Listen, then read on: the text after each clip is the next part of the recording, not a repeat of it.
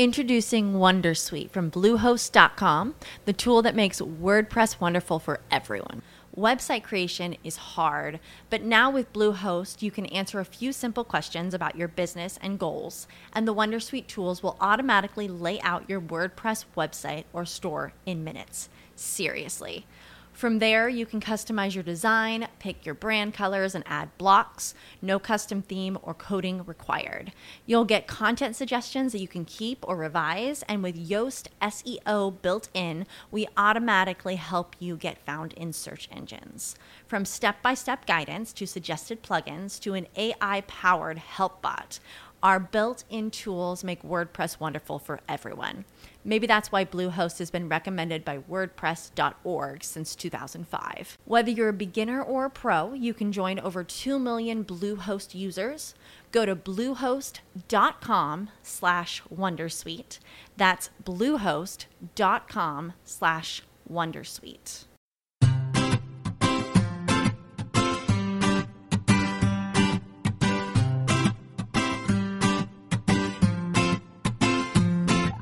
Bienvenidos al capítulo 8 de Perspectiva, un podcast de estrategia empresarial donde analizaremos desde ese punto de vista las decisiones y estrategias de las empresas tecnológicas más punteras, también de aquellas que sin tener esa dimensión o estar tan relacionadas con la tecnología nos sorprenden con sus acertadas decisiones. Yo soy David Isasi y hoy es 12 de marzo de 2016. ¡Comenzamos!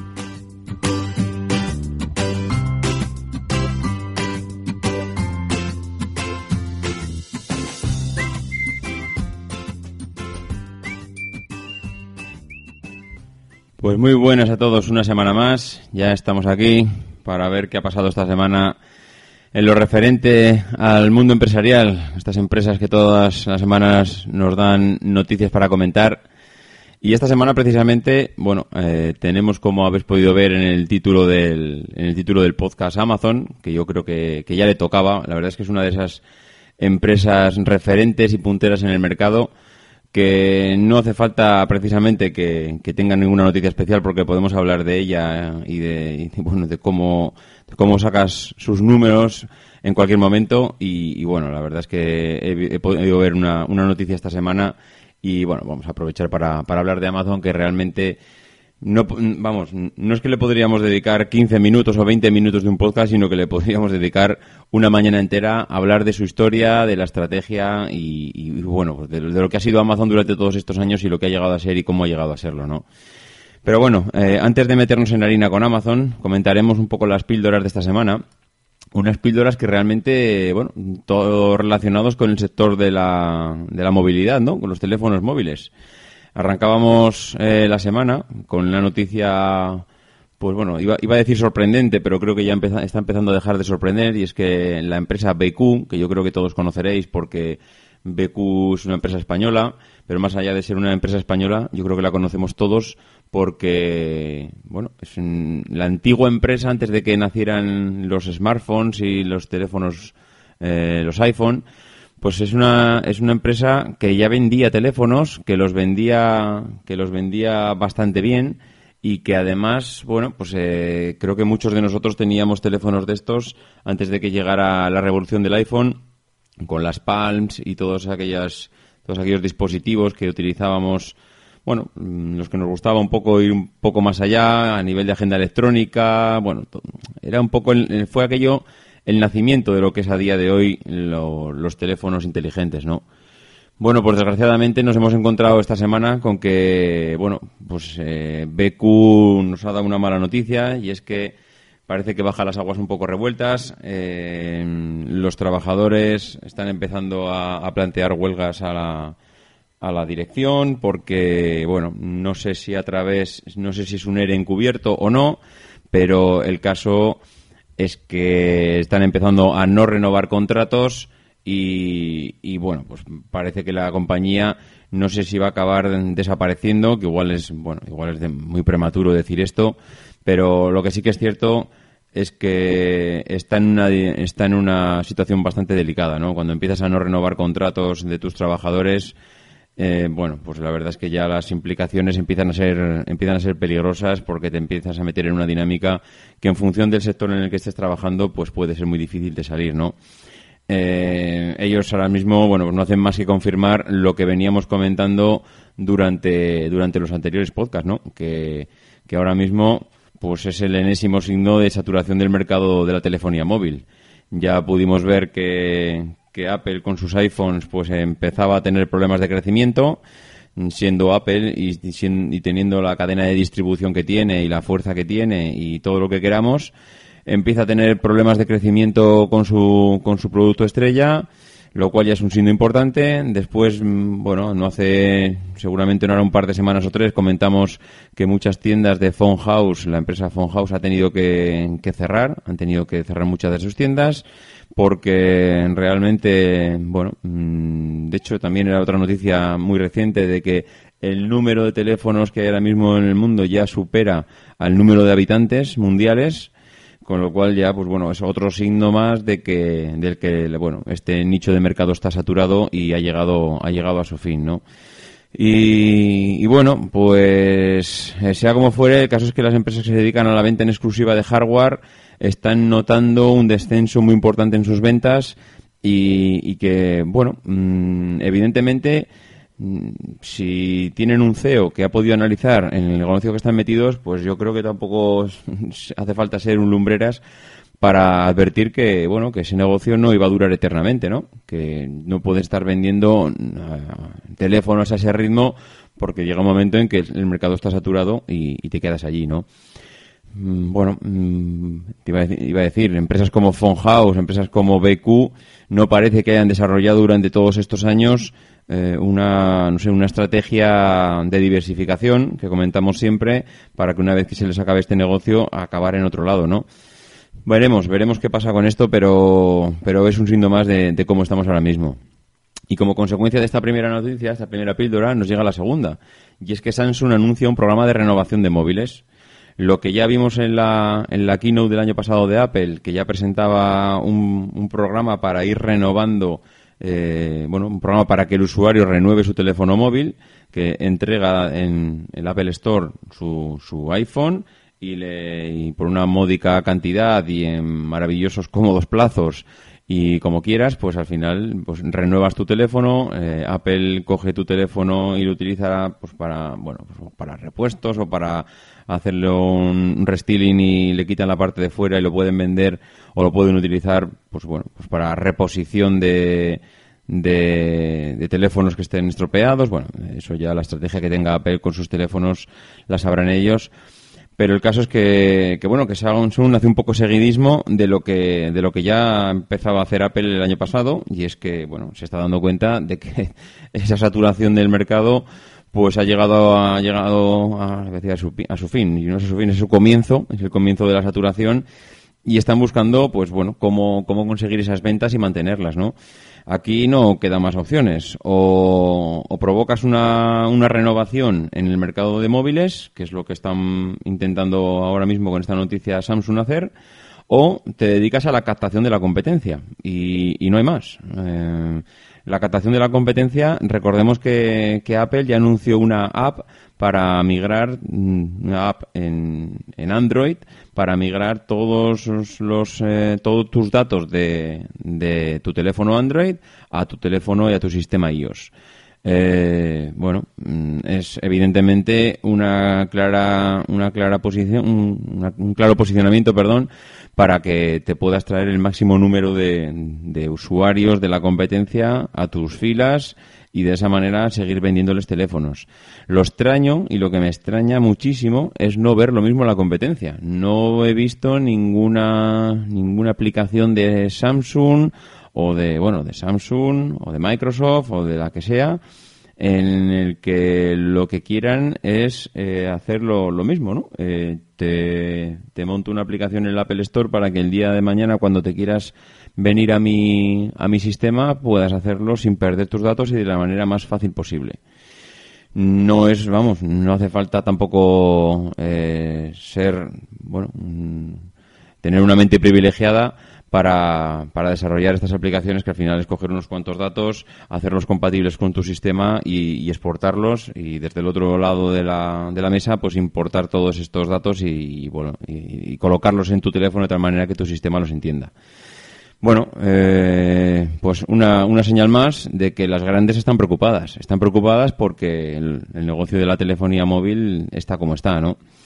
Que no es que esté mal, simplemente que, que paraliza tus, bueno, tus ganas de crecer. Y hoy en día, en, unas empresas que cotizan en bolsa y que todos sabemos cómo son los inversores y los accionistas, que se ponen nerviosos en el momento que, mm, bueno, pasan, llegan los resultados anuales y ven que no has duplicado las ventas, porque es que aquí parece ya que si no duplicas las ventas, es que eres un fracasado. O sea, ya no vale con mantener miles y miles de millones en ventas. No, no, es que lo tienes que duplicar año tras año. Si no, estás acabado, no vas a durar dos días. Eh, bueno, la verdad es que realmente yo creo que nos dejamos llevar demasiado por esas, por esas impresiones, ¿no?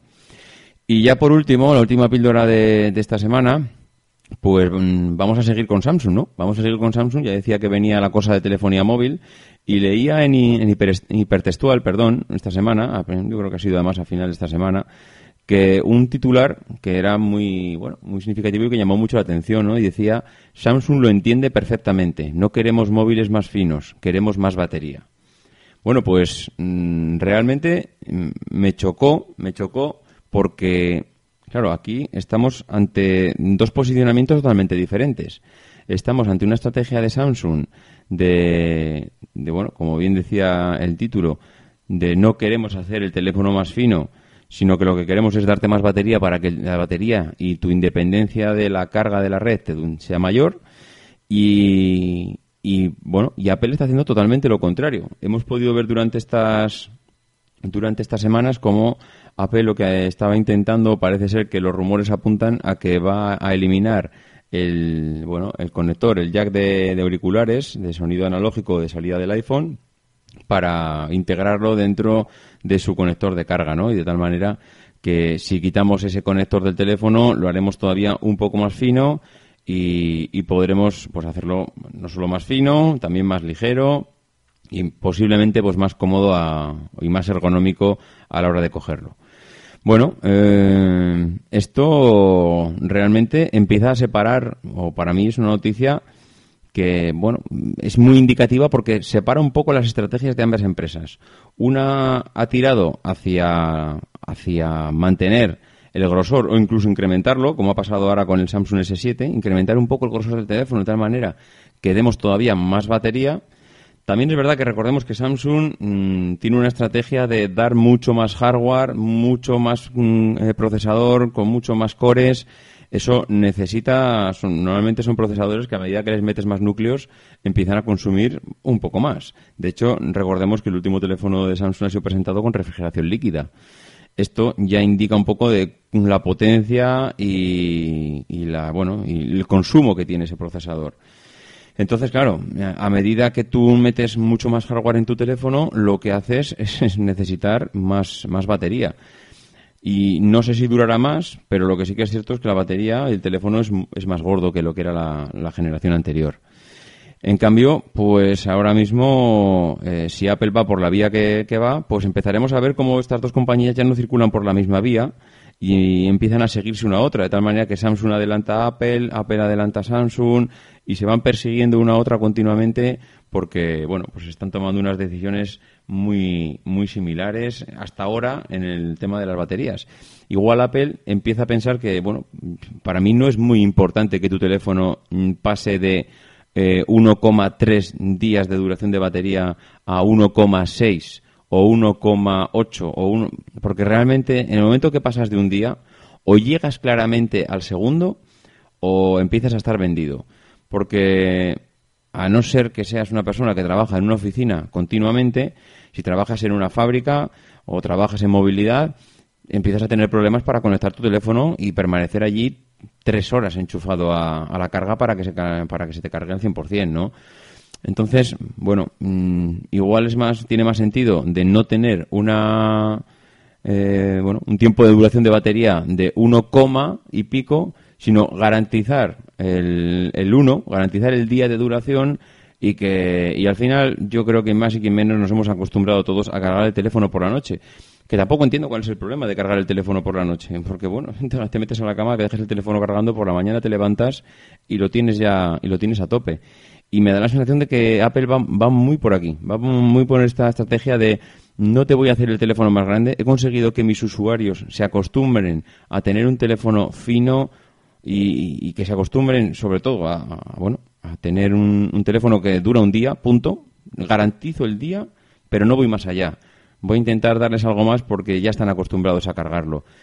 Y no lo hemos oído, la tecnología está ahí y, bueno, mm, desde luego Apple hasta ahora no, no se ha escuchado nada, pero parece que igual empieza a tener sentido que los móviles, ya que no se van a cargar o que no van a tener baterías eternas, por lo menos se carguen rapidísimo. Que podamos dejar un teléfono en una mesa o en un cargador durante 5 o 10 minutos y que la batería se haya cargado por completo.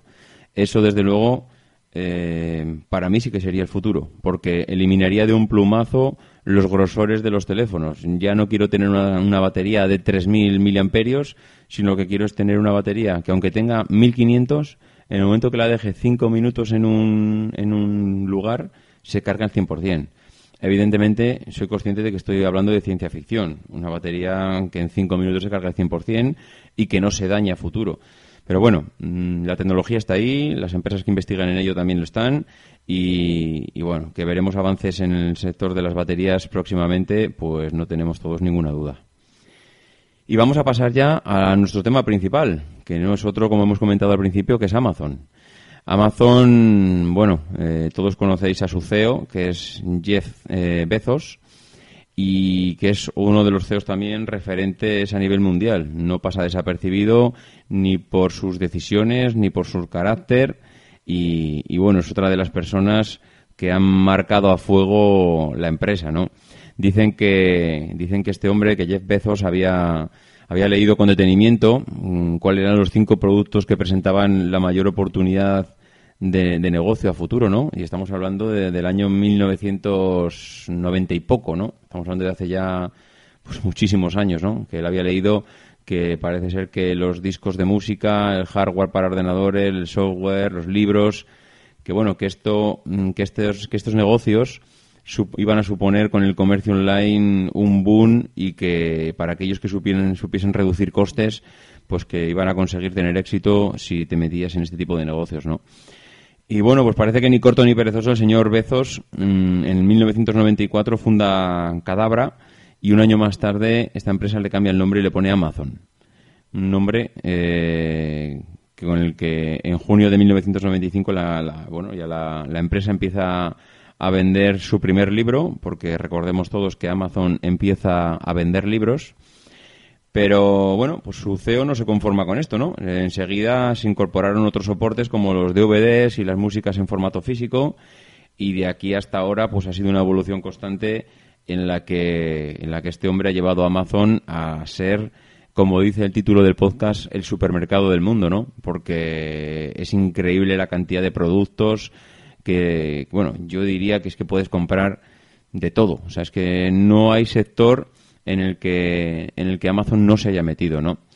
La estrategia de la compañía, bueno, es Introducing Wondersuite from Bluehost.com, the tool that makes WordPress wonderful for everyone. Website creation is hard, but now with Bluehost, you can answer a few simple questions about your business and goals, and the Wondersuite tools will automatically lay out your WordPress website or store in minutes. Seriously. From there, you can customize your design, pick your brand colors, and add blocks. No custom theme or coding required.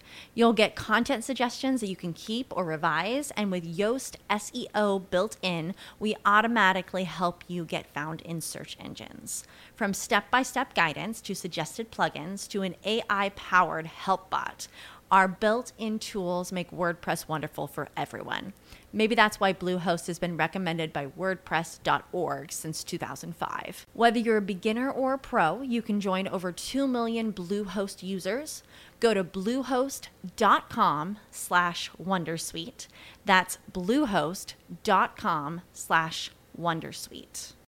As humans, we're naturally driven by the search for better. But when it comes to hiring, the best way to search for a candidate isn't to search at all. Don't search, match with Indeed. When I was looking to hire someone, it was so slow and overwhelming. I wish I had used Indeed. If you need to hire, you need Indeed. Indeed is your matching and hiring platform with over 350 million global monthly visitors, according to Indeed data, and a matching engine that helps you find quality candidates fast. Ditch the busy work. Use Indeed for scheduling, screening, and messaging so you can connect with candidates faster. And Indeed doesn't just help you hire faster. 93% of employers agree Indeed delivers the highest quality matches compared to other job sites, according to a recent Indeed survey. And listeners of this show will get a $75 sponsored job credit to get your jobs more visibility at Indeed.com slash podcast. That's Indeed.com slash podcast. Terms and conditions apply. Impresionante. O sea, es impresionante porque eh, los vendedores saben que Amazon ha personalizado toda su estrategia mm, de, tal manera que intenta atraer al máximo número de, clientes posibles y utiliza diversos ganchos para, para atraer a todos estos clientes, ¿no? Eh, bueno, una de- uno de esos ganchos y una de esas razones por las que los clientes se sienten atraídos es porque, primero, eh, el precio es extremadamente competitivo. O sea, eh, Amazon, y, y es cierto que es un precio que va cambiando, que no siempre es el mismo, que en función un poco de la demanda, de las ofertas, de lo que a Amazon le pueda interesar, de interesar y los algoritmos que utiliza para, bueno, para colocar ese precio en el mercado, eh, o, o colocar ese producto en el mercado, perdón, pues eh, los precios van cambiando. Pero, pero los precios normalmente suelen ser muy, muy competitivos. Es una de las estrategias de Amazon el intentar que el precio que tú veas allí sea más barato que el que puedas ver en la tienda de tu barrio o en el supermercado de tu ciudad y que además la interfaz de la interfaz de compra sea extremadamente sencilla, pero extremadamente sencilla, que sea muy fácil comprar y sobre todo una vez que entras que lo que te sea fácil no es comprar un producto, sino comprar 20 productos.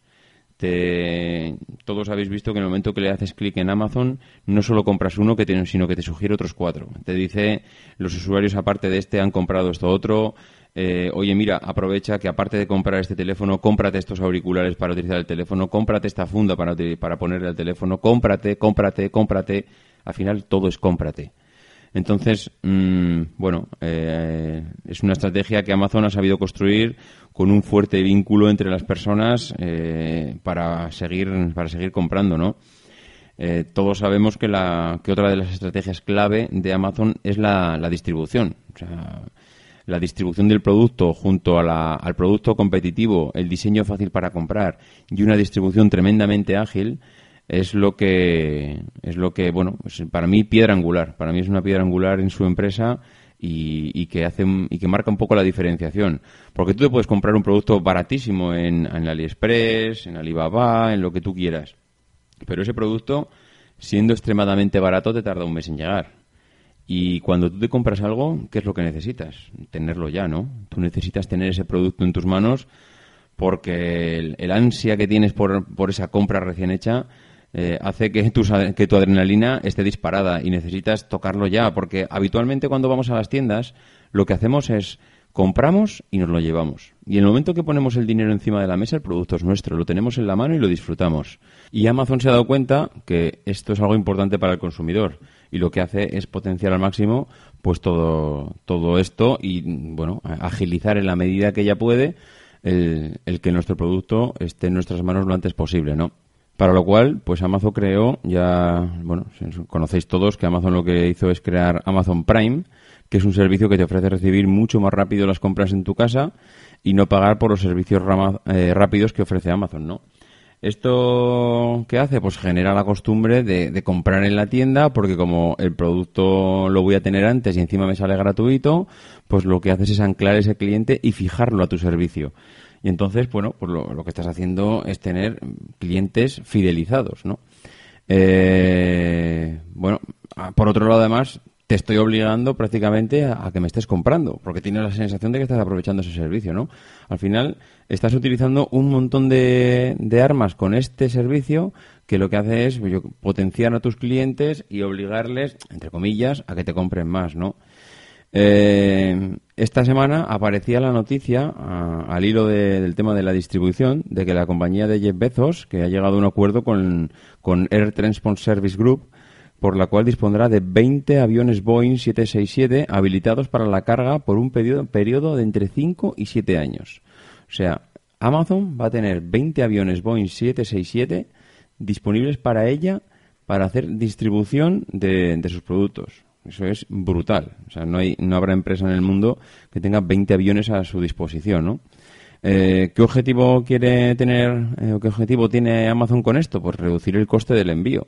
Al final, eh, si tú le estás ofreciendo al cliente un, ese plus, esa diferenciación, ese valor que es el que te voy a mandar esto cuanto antes, estás invirtiendo un montón de pasta en, en mandarle al cliente su producto. Entonces necesitas reducir costes ahí como sea.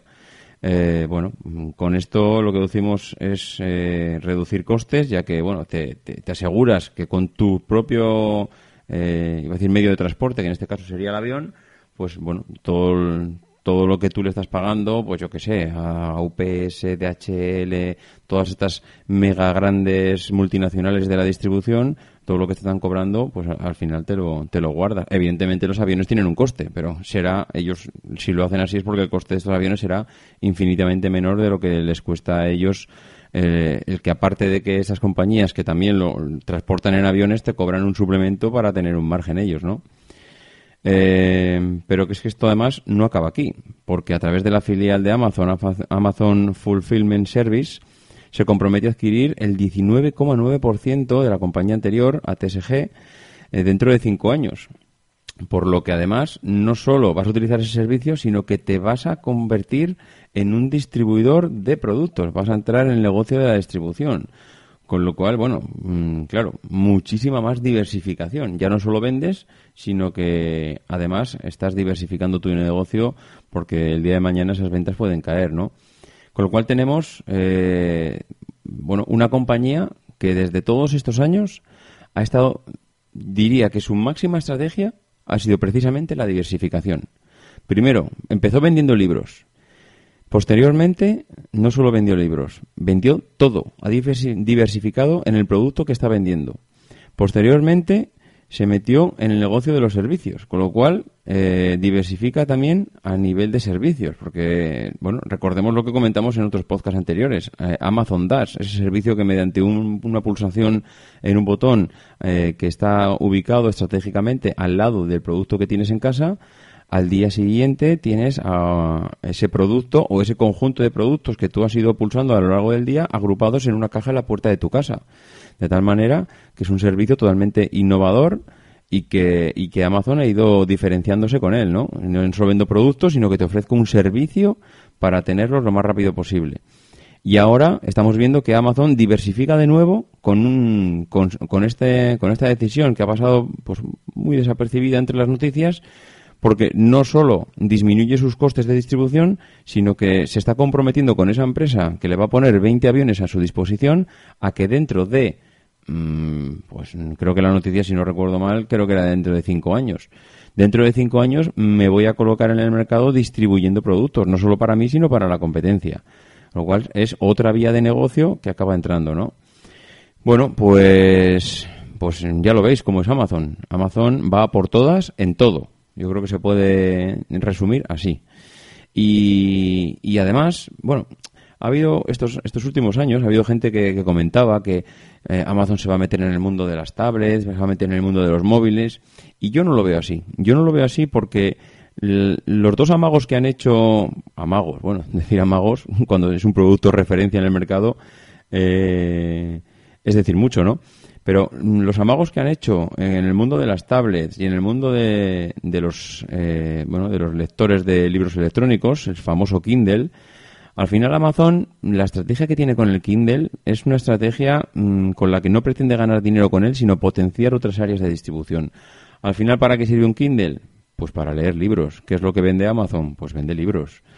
Bueno, pues eh, si vendo, si yo pongo un Kindle, un lector de libros electrónicos en el mercado, prácticamente a precio de coste, prácticamente un producto que no tiene evolución más allá de los primeros dos años que evolucionó un poco más, pero que se ha quedado ahí, y con el que además si lo estoy vendiendo prácticamente a coste, pues el margen es mínimo.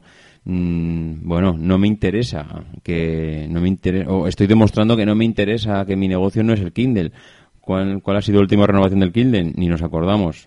¿Por qué? Pues porque no es el negocio principal de Amazon. Amazon ha utilizado el Kindle para vender libros y una vez más fijar clientes, atraer clientes para que compren en su tienda. Amazon no, no, tiene otra estrategia que traer a la gente para comprar en su tienda, sea como sea. Si te tengo que traer y agarrarte aquí y atarte con una cuerda, te ato. Pero necesito que compres en mi tienda. Y luego veremos los resultados económicos, por qué necesito que compres en mi tienda, ¿no? Eh, bueno, con el Kindle Fire, la, tableta que también puso en el mercado, bueno, recientemente, no sé si habrá pasado aproximadamente un año o algo menos, posiblemente de la de la, de la noticia, que si comprabas, pues creo que eran cinco unidades, te las dejaban en 60 euros. Bueno, evidentemente nadie podrá negar que si tú pones en el mercado una tablet a 60 euros, mucho dinero no estás ganando porque es que no estás vendiendo una. Eh, tienes que vender cinco para ponerlas a ese precio. Y si la pones a este precio, yo creo que tampoco estás dejando entrever que te dedicas al mundo de las tablets. Al final, lo que estás haciendo es, primero, publicidad. Segundo, ¿dónde se compran las tablets? En Amazon. Tercero, mm, ¿qué se puede leer en una tablet? Bueno, al final acaba siendo lo mismo que comentamos antes con los Kindle, ¿no? Es publicidad que en vez de invertirla en la televisión, lo que haces es invertirla en otro tipo de estrategia de marketing, que es te ofrezco un producto prácticamente regalado, un producto que está de moda, un producto que sé que va a causar un impacto en el mercado pues importante, porque estamos hablando de, la tablet, que lo tenemos, está en los hogares de todo el mundo, que cuando el, el, cliente vea que vale 60 euros se le van a poner los ojos como platos y va a entrar rapidísimo a la página web a comprar. ¿Y es lo que quiere Amazon? Comprar, comprar y comprar. No tiene otro objetivo, ¿no? Y en cuanto ya a los resultados económicos, pues bueno, pues podemos ver que, Amazon no es una empresa que tenga que su estrategia esté basada en grandes márgenes, como puede ser Apple, que tiene un margen brutal con sus teléfonos, con sus tablets, sino que la estrategia de Amazon está basada en, la rotación. Es decir, yo pongo a, la a disposición del cliente millones de productos con un margen mínimo y lo que intento es que los compren por millones esos productos. El margen será pequeño, al final acaba siendo lo mismo que un supermercado de barrio, un supermercado, un centro comercial, un pues esto, un Mercadona, un Carrefour, un Eroski, un acaban siendo la misma estrategia. Yo pongo a tu disposición productos a un bajo coste, pero necesito que compres millones de años para que esto me salga rentable, ¿no? Ella hace lo mismo, tiene que mantener su competitividad en el mercado y tiene que ser referente. Y para ser referente tienes que vender a esos márgenes.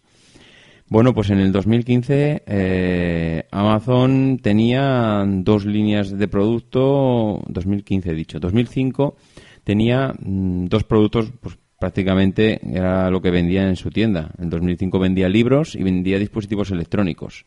Y fijaros la importancia que tenían los libros, que era el 75% de las ventas de, de las ventas de Amazon, ¿no? Mientras que los dispositivos electrónicos eran el 20. Bueno, pues han pasado 10-11 años y en el 2016 Amazon vende un 20% en libros y un 75% en productos electrónicos y el Amazon, eh, ¿cómo se llama? Amazon Web Service, que es el, el producto, bueno, es el, como le denomina Amazon a sus servicios en, en la nube, que ahora mismo es un 5% de las, de las ventas de, de Amazon, ¿no? Pero bueno, vemos cómo ha cambiado, cómo ha cambiado totalmente esta distribución de este mix que tiene en la venta de productos, que ha pasado de ser un 75-20 a un 20-75. Y, bueno, eh, hay algo muy interesante en las gráficas de ventas de Amazon y es que, eh, algo muy interesante y muy lógico por otra parte, y es que los ingresos principalmente de los últimos 10 años han ido no duplicándose, porque tampoco han ido duplicándose año, año tras año, pero si ves la gráfica, Primero, es muy evidente que Amazon es eh, el supermercado del mundo, como comentábamos antes, porque los ingresos y las ventas siguen subiendo bestialmente. Seguramente todos los años incrementan entre un 15 y un 30% sobre el año anterior. Y luego, además, pues evidentemente deja el fiel reflejo de dónde compramos los, los habitantes del mundo porque todos los trimestres la venta suele crecer sobre el trimestre anterior, pero hay un trimestre por excelencia a nivel mundial que es el trimestre navideño y los picos que se pueden ver las gráficas de ventas de Amazon en esa fecha, en ese trimestre, os aseguro que, llama muchísimo la atención y no es además un, un año en concreto, no es cíclicamente año tras año el trimestre de las ventas del consumo de navideño hace pues que no casi duplicar el del trimestre anterior, pero, pero prácticamente, ¿no? Entonces, bueno, pues es, curioso. Es curioso que cuando llega el momento del consumo brutal, los, las personas nos lanzamos a Amazon como locos, ¿no? Y bueno, eh, pues hasta aquí vamos a llegar hoy. Eh, Amazon ha sido esta semana la empresa protagonista de Perspectiva es una empresa referente en lo que a ventas y comercio electrónico se refiere. Yo creo que Amazon no ha dicho su última palabra. Creo que la vamos a ver innovando muy fuerte en los próximos años. Ha apostado muchísimo en inversiones, en centros logísticos por todo el mundo. Eh, creo que tiene un CEO que ahora mismo es, bueno, pues otro de esas mentes que, que son diferentes y que piensan diferente a los demás y es curioso que todas aquellas mentes que piensan diferente hacen que, esas empresas pues destaquen sobre el resto, marquen estrategias diferentes a lo que habíamos visto hasta entonces y que, bueno, pues eh, lo que habíamos comentado, que, seguramente no será la última vez que hablemos de Amazon en, este podcast, ¿no? Y bueno, esto ha sido todo por hoy. Antes de despedirme, la verdad es que me gustaría agradecer a, a Not72, a De Guardado, a Colomita, a Emoreno García, a Chunyan 2000 y a Imart 1N sus reseñas en iTunes. Muchísimas gracias porque la verdad es que las reseñas, como ya hemos comentado siempre y lo comentamos en todos los podcasts, ayudan a ser muchísimo más visibles. Os animo y casi os ruego que entréis a, iTunes a hacer esas reseñas. Esta semana hemos sido número uno en la categoría de finanzas, la categoría empresas, hemos mm, y hemos crecido hasta casi número 35 de los primeros 200 podcasts que aparecen en iTunes en la clasificación total. Hemos estado en el 35, hemos estado número uno en, en, la categoría de empresas y eso, evidentemente, sabéis que es por las reseñas y los comentarios positivos que dejáis, ¿no? Entonces, bueno, pues seguir animándos a que por favor dejéis eso para que seamos cada vez más en este podcast, ¿no? Y bueno, pues nada más. Si tenéis algún comentario, alguna duda, alguna sugerencia, ya sabéis que lo podéis hacer a mi correo electrónico davidisasi.mac.com a mi Twitter, arroba maxatiné, que nos escuchamos la semana que viene y como siempre digo, no dejéis de intentar de ser uno de esos locos que hacen lo imposible por cambiar el mundo. Because the people who are crazy enough to think they can change the world are the ones who do.